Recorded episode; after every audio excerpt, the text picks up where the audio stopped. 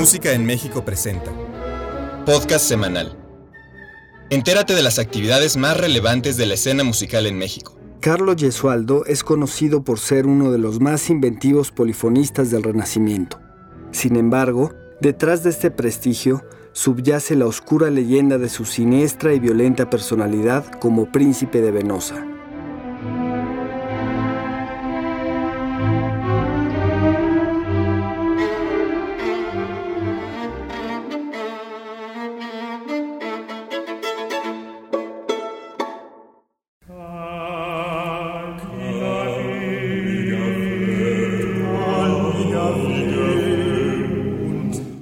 Noche del 16 de octubre de 1590, un apartamento del Palacio de Venosa fue escenario de un doble homicidio tan violento que a la fecha sigue siendo tema de conversación.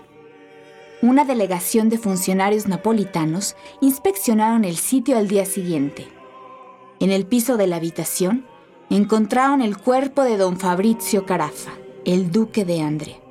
El informe indicaba que el duque estaba cubierto de sangre y perforado por múltiples heridas, incluido un disparo en el pecho.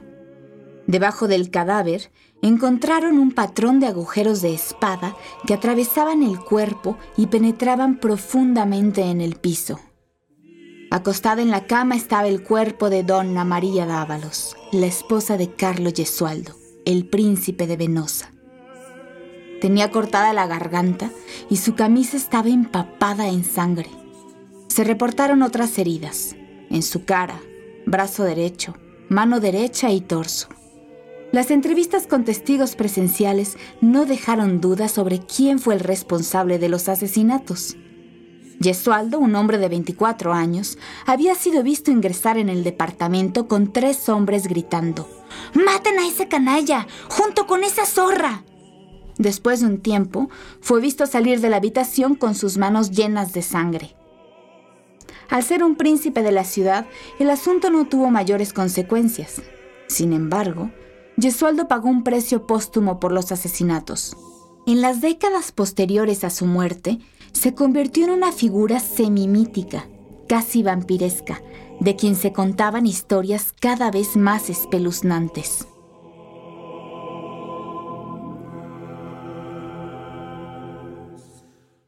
Aparte de estos hechos, Gesualdo ha sido, desde luego, un admiradísimo creador de música.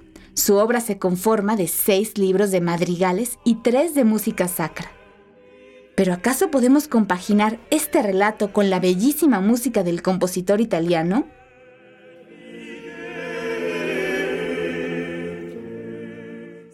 Escuchemos Tristis est anima mea responsorio para la misa del jueves santo de Carlo Gesualdo.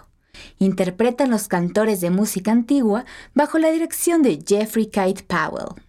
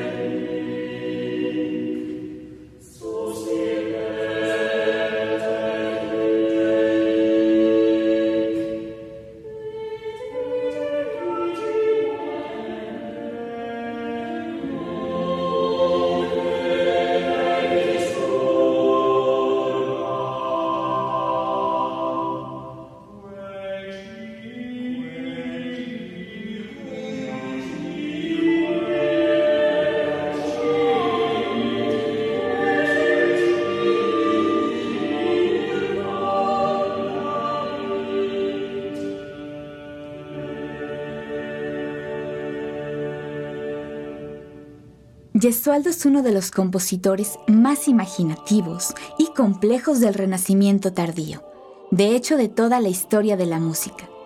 No extraña que su obra resurgiera en el siglo XIX.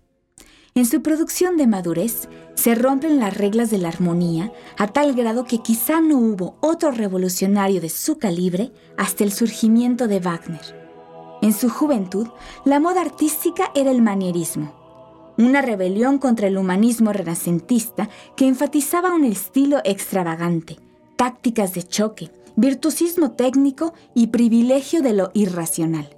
Esto coincidía con la característica libertad con la que operaba el genio artístico de Gesualdo.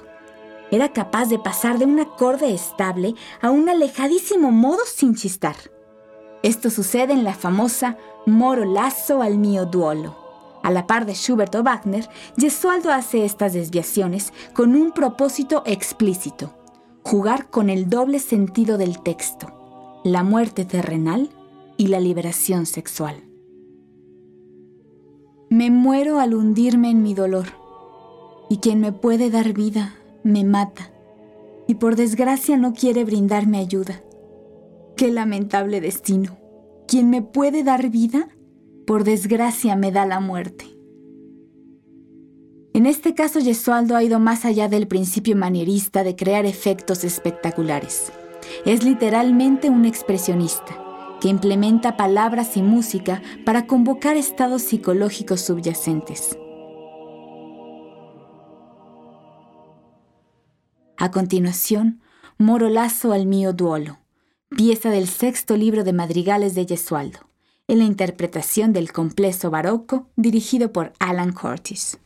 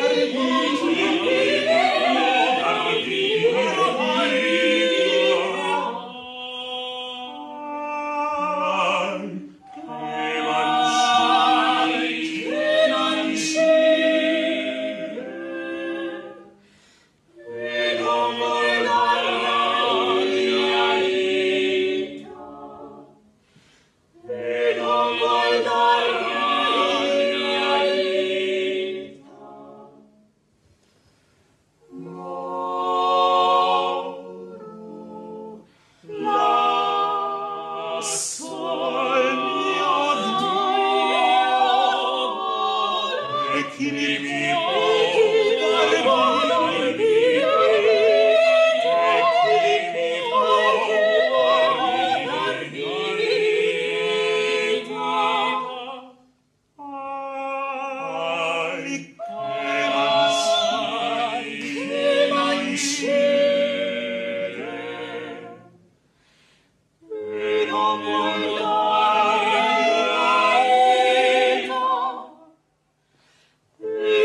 Doida!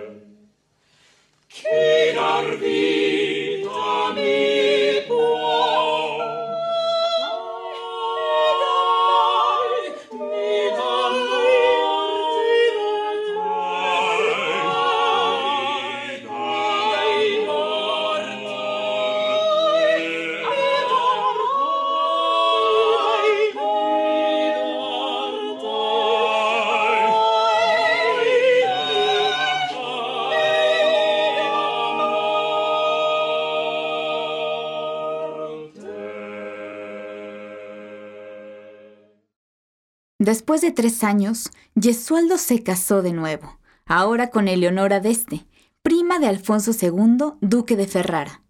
El segundo matrimonio parece haber sido más feliz que el primero. Sin embargo, se dice que el príncipe estuvo involucrado en comportamientos abusivos con su esposa. A Gesualdo le importaba entrar en contacto con la corte de Ferrara y, sobre todo, con su círculo musical de élite. Los duques de este eran famosos por su impecable gusto y por sus amplios recursos económicos, un imán de decenas de artistas. En un momento u otro, la corte acogió a poetas como Torcuato Tasso, pintores como Cosimo Tura y músicos de la talla de Josquin de Pré. Fue en ese contexto que se desarrolló la mayoría de la producción de Gesualdo. Cabe preguntarse, si Gesualdo no hubiera cometido tan terribles actos, ¿se apreciaría tanto su música? La respuesta es simple. De no haber escrito una música tan impactante, no nos importarían tanto sus crímenes. Muchos crímenes sangrientos han sido olvidados.